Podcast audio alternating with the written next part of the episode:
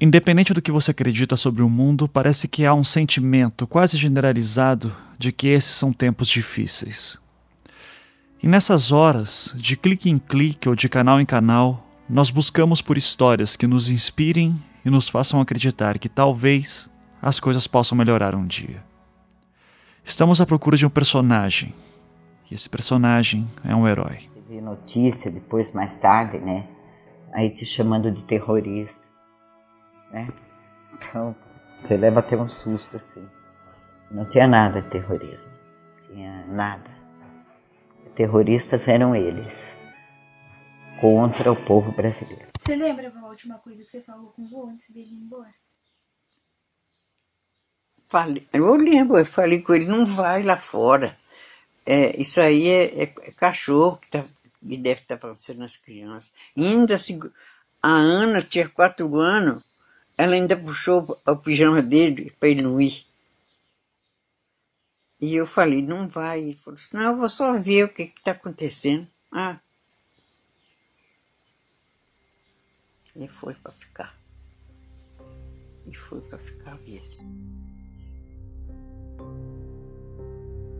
Eles existem, seja numa luta armada, num sacrifício, numa entrega ou superação pessoal, eles estão por aí são nossos pais, amigos, irmãos. É, só sei que é uma cidade.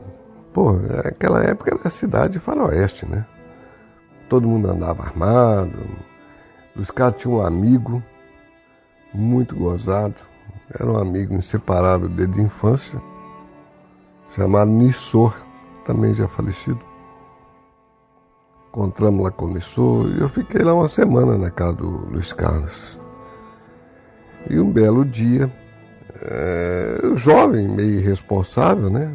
Eu devia ter uns 21 anos por aí. Eu saí com o Luiz Carlos na cidade, o Luiz Carlos era advogado na cidade. Então, num bar, e ele virou para mim e falou: Eu quero ver se você tem coragem mesmo. Tá vendo aquele cara lá? Pois é, aquele cara é o cara mais bravo aqui da cidade, todo mundo caga de medo dele. A coisa que o cara tem mais raiva que se faça com ele é colocar a mão no chapéu dele. Então quero ver se você tem coragem de chegar lá, tirar o chapéu da cabeça dele e sair. Eu falei, isso é para agora. Nesses tempos que às vezes podem parecer sombrios, os heróis são aqueles que nos dão esperança que funcionam como uma luz que guia o que devemos fazer e pensar. E a história do Paraná ela vai ser contada sempre com esse capítulo.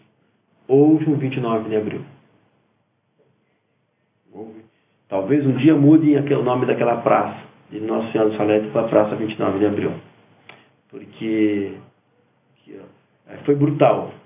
Foi uso da força descomedida contraria todos os cadernos de segurança. Eu sou um homem de segurança pública. Eu tenho formação em segurança pública. Eu conheço, viajei já vários países vendo isso, Noruega, Alemanha, é, Espanha, enfim. Não se não, não cabe num país democrático. Isso cabe nas ditaduras, né? países totalitários. Né? Aqui não. Mais uma vez, os deputados e o governador provam para o serviço de quem eles estão.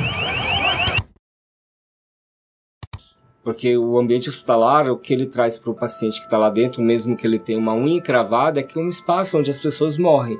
Está ali, próximo da morte. E quando morre alguém, todo mundo fica muito tenso. E os melhores heróis são aqueles escondidos.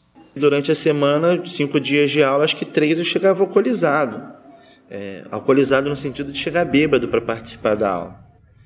E eu tinha incentivo para beber porque eu discutia mais na sala de aula, eu me abria mais para alguns assuntos. Eu levava a garrafa de 51 com limão e açúcar dentro da mochila. Chegava na sala de aula, tinha uma sala vazia, a gente cortava as coisas, aí eu juntava mais uns dois. A gente bebia, eu sempre bebia um pouco mais ia para aula de história, ia para aula de geografia, discutir geopolítica, Segunda Guerra Mundial. E os meninos falavam, Samuel, começa a debater com o professor de, de, de, de geografia, porque você deixa ele tão nervoso que ele fica suando, a camisa dele fica toda molhada na aula contigo. O que faz um herói?